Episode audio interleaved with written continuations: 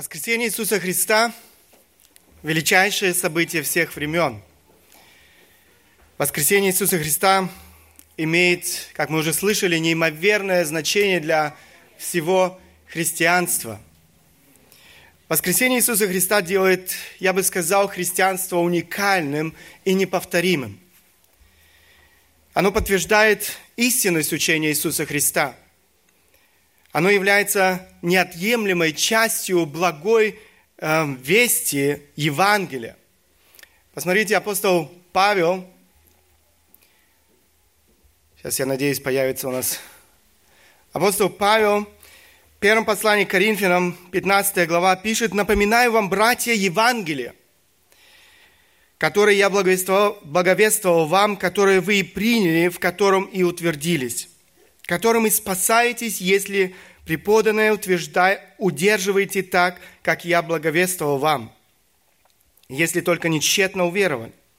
Ибо я первоначально преподал вам, что и сам принял, то есть, что Христос умер за наши грехи по Писанию, и что Он погребен был, и что воскрес в третий день по Писанию. Без воскресения Иисуса Христа – Евангелие является незавершенным. Без воскресения Иисуса Христа Евангелие является неполноценным. Воскресение невозможно отделить от крестной смерти Иисуса Христа. Ни один из вождей какой-либо другой религии не возвратился после смерти к жизни. Основатель мусульманства Мухаммед мертв. Основатель буддизма Будда мертв основатель конфуцианства Конфуций мертв. Вы видели, чтобы мусульмане праздновали воскресение Мухаммеда? Я не видел. Вы слышали, чтобы последователи Конфуция праздновали воскресение своего духовного вождя? Я нет. Может быть, буддисты празднуют воскресение Будды? Нет. Никто из них не вернулся после смерти к жизни – мы празднуем воскресение Иисуса Христа. Если бы Христос не воскрес из мертвых, тогда христианство ничем бы не отличалось от всех этих ни к чему ненужных, эм, никчемных, бесполезных религий, которые ведут своих последователей не к жизни, а к смерти. Но Христос воскрес.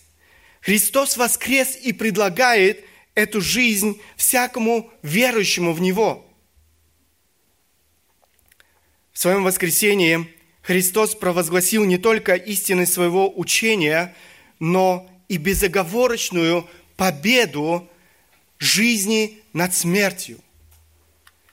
Именно об этом я сегодня хотел бы поговорить с вами.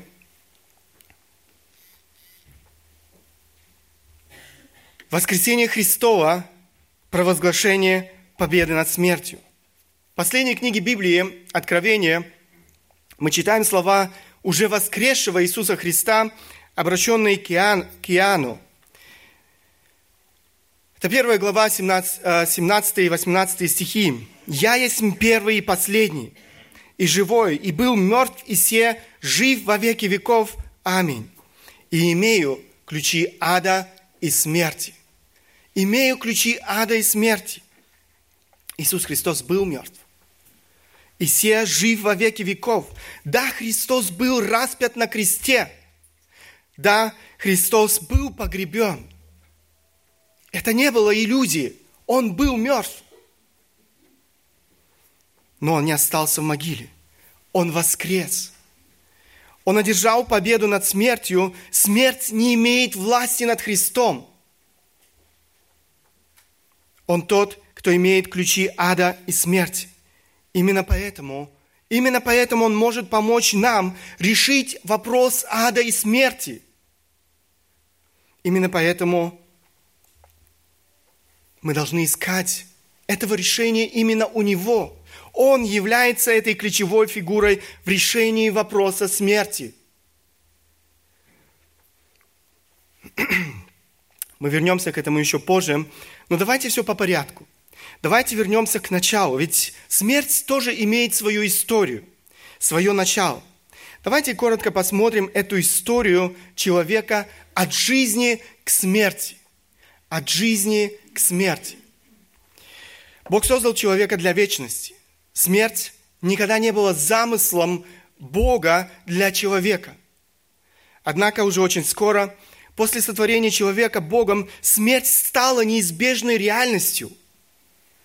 Библия повествует о грехопадении первых людей Адама и Евы – произошла самая настоящая трагедия. Первые люди ослушались Бога. Они восстали против своего Создателя. Они согрешили. Непослушание не осталось безнаказанным. Еще до, до грехопадения Бог предупреждал о том, что ожидает людей в случае, если они пренебрегут Его установлениями. Посмотрите, Бытие, 2 глава, 16 и 17 стихи, здесь написано, «И заповедал Господь Бог человеку, говоря, от всякого дерева в саду ты будешь есть, от дерева познания добра и зла не ешь от него, ибо в день, в который ты вкусишь от него, смертью умрешь». Смертью умрешь. После грехопадения смерть стала неизбежной реальностью людей в этом мире. Люди пытаются игнорировать смерть, пытаются игнорировать мысли о ней, но она неизбежно приходит. Я не сомневаюсь, что каждый из сидящих здесь уже не раз в своей жизни стоял у гроба близкого ему человека, прощаясь с ним. Это больно.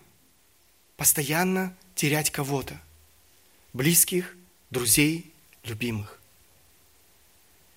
Рано или поздно смерть ожидает в конце концов каждого из нас – Статистика вещь упрямая. Так вот, статистика утверждает, умирает 100 человек из 100. 100 человек из 100. Не 99%, но 100. Никакие научные открытия, никакие медицинские исследования не могли, не могут и не смогут предотвратить смерть, остановить смерть. Автор одной христианской книги Джеймс Пакер пишет, честно думать о смерти способны молодые люди. Когда они осознают собственную индивидуальность и свои неограниченные возможности, предлагаемые жизнью, ужас приближающейся смерти поражает их с такой силой и болью, каких они никогда не испытывали и не испытают. Очень многих в возрасте от 15 до 20 лет ночью или на природе часто одолевают такие мысли я хочу жить. Я только начал жить. Но ужас, я должен буду умереть. Эта мысль пронзает такой болью, как удар в солнечное сплетение. Люди в этом возрасте видят в смерти неестественное зло, давлеющее над Вселенной и смеющееся над всеми их юными исканиями истины, красоты и подвигов. Молодых людей начинают терзать сомнения. А есть ли смысл в стремлении к высоким целям? Если достигнув их или даже не достигнув, мы приди, нам придется умереть. Как правило, только в молодом возрасте так сильно возмущает тот факт, что есть смерть. К зрелым годам подход к жизни меняется. И человек попросту покоряется неизбежности умереть в свое время как естественной необходимости. Хотя от этого он не начинает ее любить. Старые люди практически забывают о юношеском страхе перед смертью. Их жизненная энергия иссякает настолько, что они смерти даже ждут, как освобождение. Молодой же человек воспринимает смерть как злобное чудовище, вызывающее ужас и отвращение. Это говорит о том, что молодость острее ощущает реальность, чем старость. Возможно, вам знакомо то, о чем пишет автор этой книги. Я совершенно согласен с ним. Какой-то мере я сам переживал то, о чем он говорит здесь. Однако многие люди пытаются игнорировать мысли о смерти или, или же смиряясь с мыслью о, о неизбежности смерти, даже не подозревают, не подозревают, что физическая смерть – это не последняя точка в нашей жизни. Речь идет не только о физической смерти. Ведь Адам и Ева, о которых мы только что читали, продолжали еще жить какое-то время. Мы читаем, что Адам прожил еще 930 лет. Или вся его жизнь составляла 930 лет. О Еве не знаем, потому что не написано в Священном Писании. Но что же произошло в их жизни? Речь идет о духовной смерти. Физическая смерть стала следствием духовной смерти. Духовную смерть они испытали сразу же после того, как ослушались Бога. Кроме того, Библия говорит, что в эту трагедию вовлечены все потомки Адама и Евы. Так как Адам и Ева были представителями всего человечества. В эту трагедию вовлечены мы с вами, ты и я – мы все. Мы все унаследовали эту греховную природу первых людей, а с ней и смерть, физическую и духовную. Об этом пишет апостол Павел в своем послании к римлянам. Посмотрите, «Посему, как одним человеком грех вошел в мир, и грехом смерть, так и смерть перешла во всех человеков, потому что в нем все согрешили. Это наша общая проблема. Это проблема твоя и моя. Грех вошел в мир и грехом смерть. Смерть перешла во всех человеков. Заметьте, во всех, без исключения. Все без исключения наследуют смерть, потому что все без исключения грешники. Вот она наша основная проблема. Мы по своей природе духовно мертвы. Мы грешники, повстанцы, враги Богу. Но и это еще не все. Есть еще и третий вид смерти, о котором говорит Слово Божие. И это самое страшное. Человек, который пренебрег Богом, который пренебрег Его милостью в этой жизни, его ожидает смерть вечная. Смерть физическая – это не конец всякому существованию. Смерть физическая – это переход. Тех, кто пренебрег Богом, ожидает вечное и окончательное отделение от Бога, вечные муки ада. Смерть физическая лишает человека всякой возможности для спасения. Апостол Павел пишет, ибо возмездие за грех – смерть. Ибо возмездие за грех – смерть. Вот это вкратце незавидное положение каждого человека. Каждого человека, как он пришел от жизни к смерти. Грех – причина всему. Эту истину необходимо понять. В принципе, это одна из истин Библии, которая не требует, не требует особенных доказательств. Посмотрите, что творится в этом мире. Злоба – бессердечность, эгоизм, гордость, жадность, зависть, равнодушие, насилие, жестокость, разврат, растление, аморальность, безнравственность. Этот список можно продолжать еще долго. Загляни честно в свое собственное сердце. Честно. Если тебе трудно разглядеть в своем сердце грех, ты можешь спросить своего супруга или супругу, может он назвать тебя безгрешным человеком?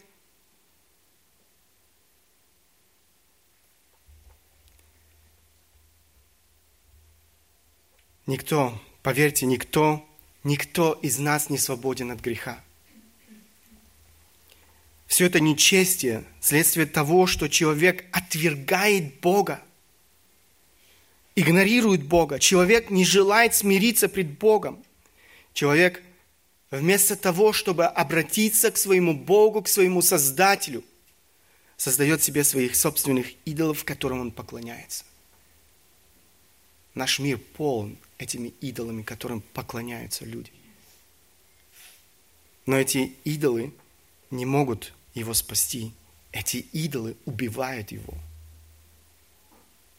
Человек, в конце концов, заслуженно навлекает на себя праведный гнев Божий, вечные муки ада.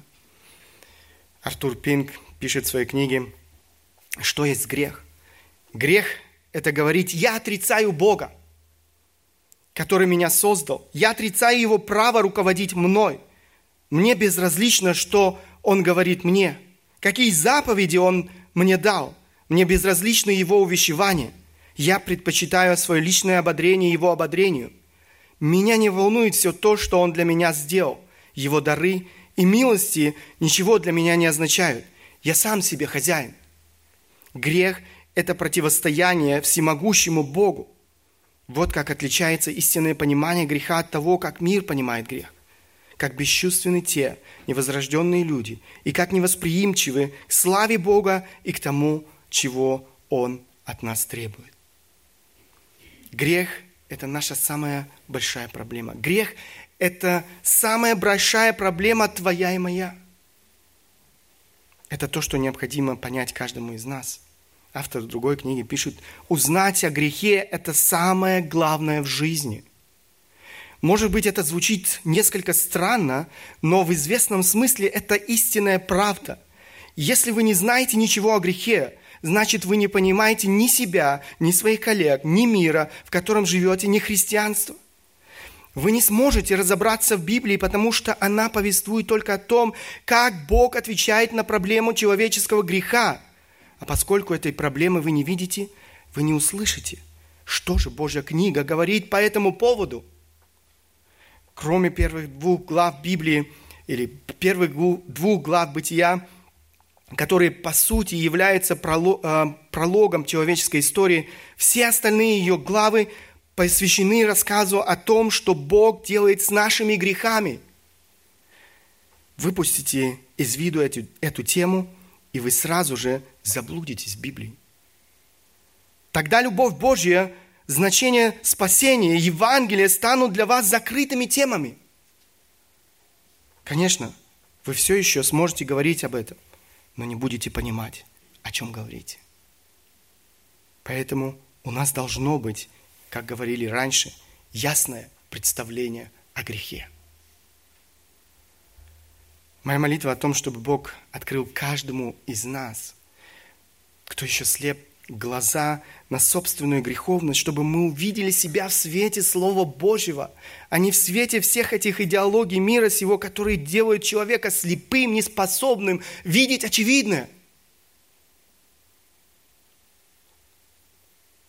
Ты никогда не сможешь понять значение смерти и воскресения Иисуса Христа, если ты не поймешь, что самая большая проблема твоей жизни – это грех.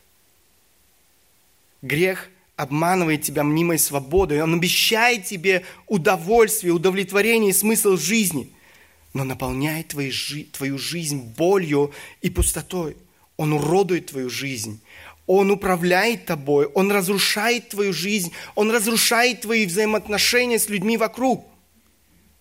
Он в конце концов приведет тебя прямо в ад место вечных мучений. Человек не будет искать исцеления до тех пор, пока не поймет, что он смертельно болен. Точно так же, пока ты не поймешь, что ты, а не кто-то другой, последний грешник, ты не сможешь по-настоящему оценить крестную смерть и воскресение Иисуса Христа. Ты не будешь искать спасения у, Хри- у креста,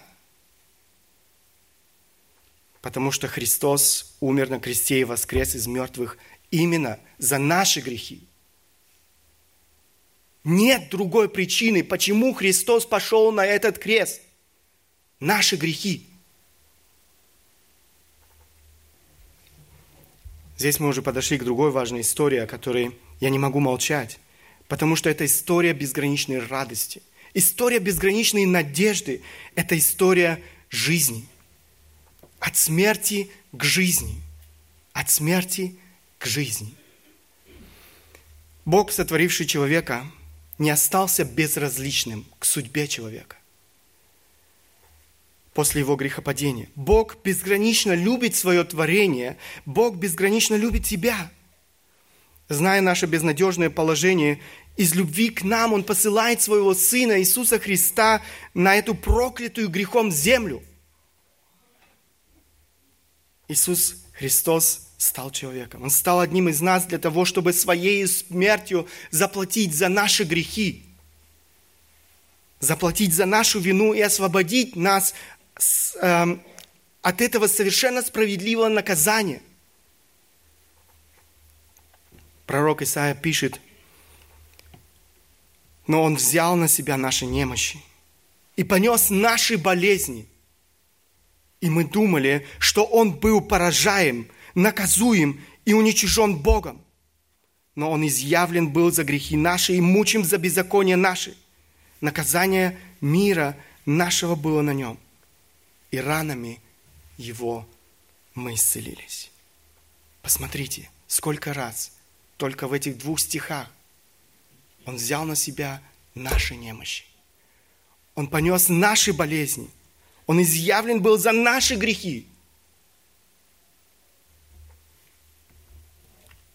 Во втором послании к Коринфянам апостол Павел пишет, «Ибо не знавшего греха Он сделал для нас, жертвую за грех, чтобы мы в нем сделались праведными пред Богом. Это единственный путь спасения человека. Это единственный путь к праведности. Другого пути не было. Нет и не будет. Только Бог мог решить проблему греш, грешного человека.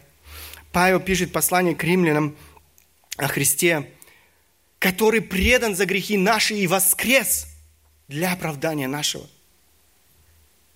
Предан за грехи наши и воскрес для оправдания нашего.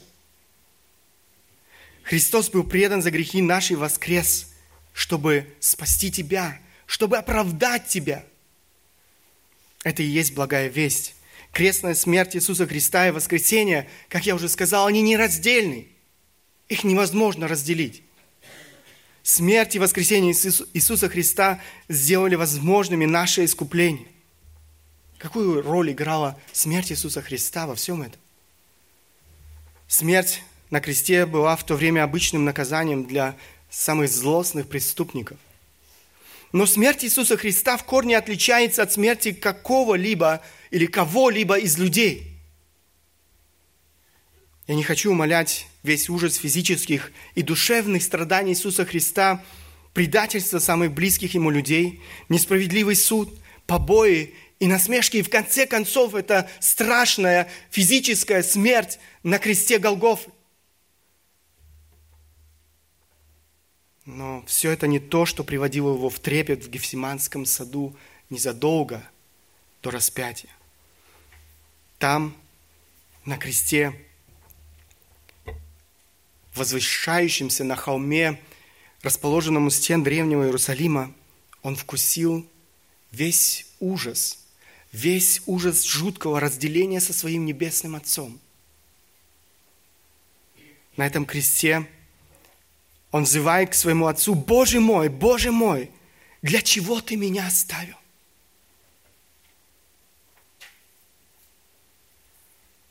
В этом вопле – открывается вся глубина страданий Иисуса Христа. На этом кресте Христос был оставлен Богом. Нет ничего страшнее. Нет ничего страшнее быть оставленным Богом.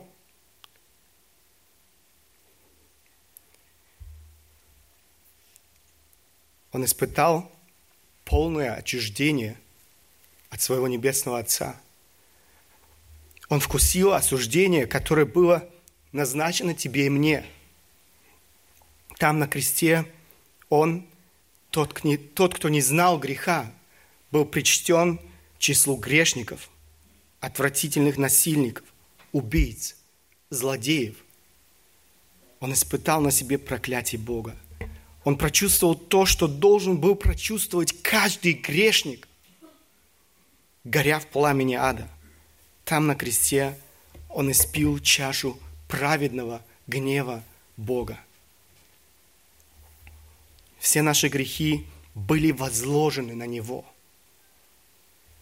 Он занял наше место и по этой причине является нашим искупителем, потому что Он заплатил за наши грехи. Цена греха должна была быть уплачена, потому что Бог справедлив и свят и не может оставить грех безнаказанным. Иисус Христос вполне уплатил эту цену. Апостол Павел пишет,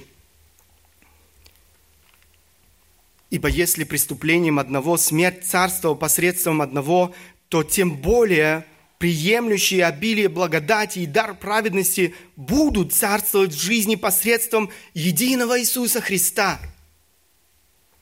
Посему, как преступлением одного всем человекам осуждения, так правдою одного всем человекам оправдание к жизни. Ибо как непослушанием одного человека сделались многие грешными, так и послушанием одного сделаются праведными многие. Воскресение Иисуса Христа еще раз подтверждает божественность Иисуса Христа. Если бы Христос не воскрес из мертвых, это было бы свидетельством того, что Он грешник. Это было бы свидетельством того, что Он лжец. Но Он воскрес. Он не остался в гробнице.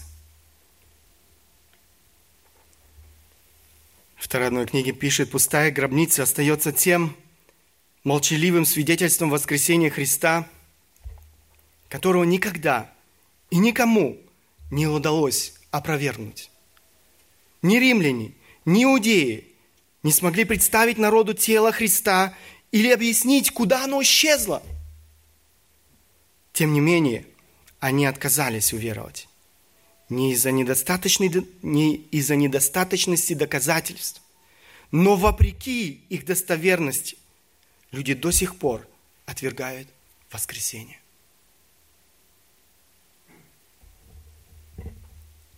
Кроме того, после своего воскресения он является своим ученикам. Свыше 500 человек – свыше 500 человек стали свидетелями явления им воскресшего Иисуса Христа.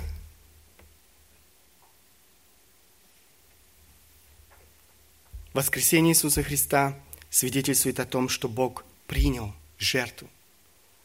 Принял жертву за наши грехи. Его смерть не была напрасной. Этой жертвы достаточно для оправдания наших грехов. Томас Шрайна пишет Сказать, что Иисус был воскрешен ради нашего оправдания, означает, что Его воскресение гарантирует нам оправдание. Воскресение Христа доказывает, что Его труд ради нас был совершен до конца. Иисуса Христа можно вполне назвать родоначальником жизни. Он стал первенцем из умерших. Павел пишет об этом. Но Христос воскрес из мертвых, первенец из умерших. Возможно, вы спрашиваете, как же с теми случаями воскресения других людей, которые описывает Библия? Ведь эти случаи имели место еще до воскресения Иисуса Христа. Все эти случаи воскрес... Э, воскресения разных людей, опять же, в корне отличаются от воскресения Иисуса Христа – воскресение Иисуса Христа уникально в своем роде. Действительно, эти люди, которые упоминаются в Библии на определенном этапе их жизни, после физической смерти, силою Бога были воскрешены снова к жизни. Однако, будучи мертвыми, они по-прежнему были подвержены смерти. То есть они снова должны были умереть, их тела в конце концов когда-то снова оказались в могиле – Иисус же воскрес из мертвых, чтобы уже никогда не умирать. Павел пишет в том же послании к римлянам, зная, что Христос, воскреснув из мертвых, уже не умирает, смерть уже не имеет над ним власти. Ибо что он умер, то умер однажды для греха, а что живет, то живет для Бога. Уникальность воскресение Иисуса Христа еще и в том, что Он сам обладал властью и силою воскресить себя из мертвых. Кто из людей обладает этой силой и властью воскресить себя из мертвых? Никто. Христос мог это сделать, потому что Он был Богом. Посмотрите, Иоанн пишет, никто не отнимает ее у меня, но я сам отдаю ее, он говорит о своей жизни. Имею власть отдать ее, и власть имею опять принять ее. Сию заповедь получил я Отца моего. Он имел эту власть, потому что он был Бог. Итак, мы с вами посмотрели две очень важные истории. От смерти к жизни и затем от жизни к смерти. Остается еще одна история. Будет ли в этой истории трагичный или счастливый конец в ваших руках? В ваших руках. Это личная история. Жизнь или смерть? Жизнь или смерть? Благая весть о спасении ставит нас перед выбором жизнь или смерть. Третьего не дано. Смерть и воскресение Иисуса Христа раскрыли широко ворота для жизни вечной в небеса, для жизни в рай. Иисус Христос предлагает войти в эти ворота. Мы с вами читали, во возмездие за грех смерть. Но продолжение этого стиха сказано, а дар Божий – жизнь вечная во Христе Иисусе Господе нашим. Спасение Божье – это дар благодати. У тебя нет возможности его заработать. У тебя нет возможности его заслужить. Никакие добрые дела, никакие жертвы, ничто не способно заслужить или заработать. Никакими жертвами не способны заработать тебе этот дар благодати – Это Божий дар, за который была уплачена высокая цена.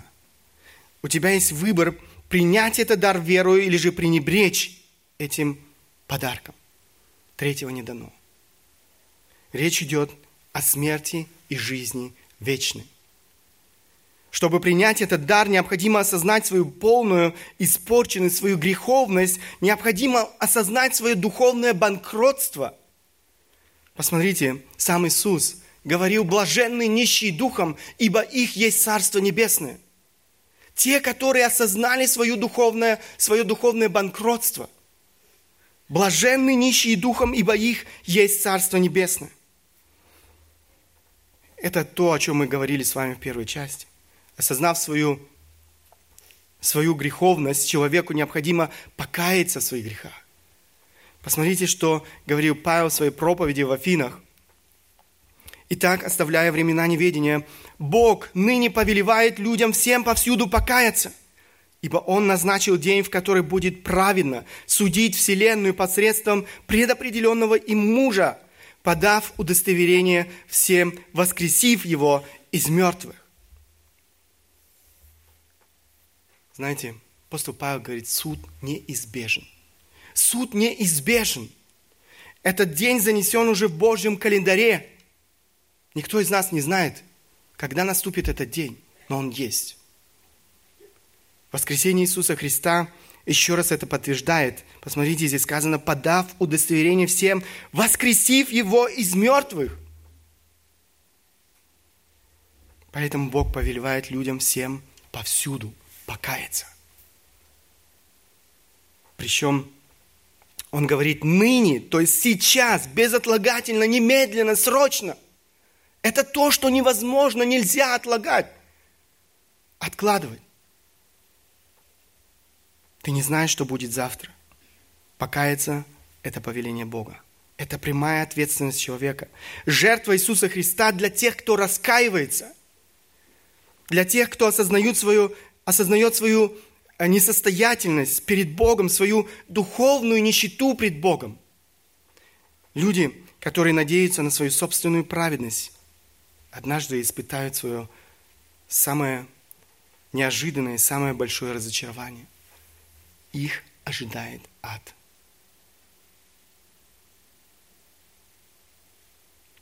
Основанием истинной праведности является вера в искупительную жертву Иисуса Христа. Он дарует истинную праведность тем, кто верит в Иисуса Христа. Она вменяется им. Она вменяется им также незаслуженно.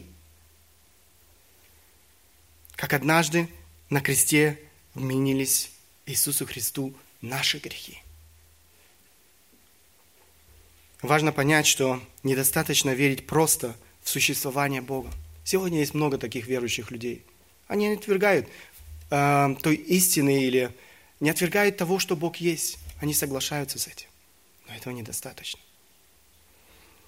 Есть немало людей, которые, как я уже сказал, имеют такую веру. Но эта вера ничем не отличается от веры бесов, которые, как э, Библия говорит, нисколько не сомневаются в существовании Бога. Они верят, они знают. Истинная вера всегда преображает жизнь человека – она преображает, преображает его образ мышления. Она преображает его цели, ценности его жизни, его приоритеты и желания. Следствиями истинной веры будут жизнь послушания Богу, Его Слову, жизнь, посвященная Иисусу Христу. Павел пишет во втором послании к Коринфянам, 5 глава, 15 стих, «А Христос за всех умер, чтобы живущие уже не для себя жили».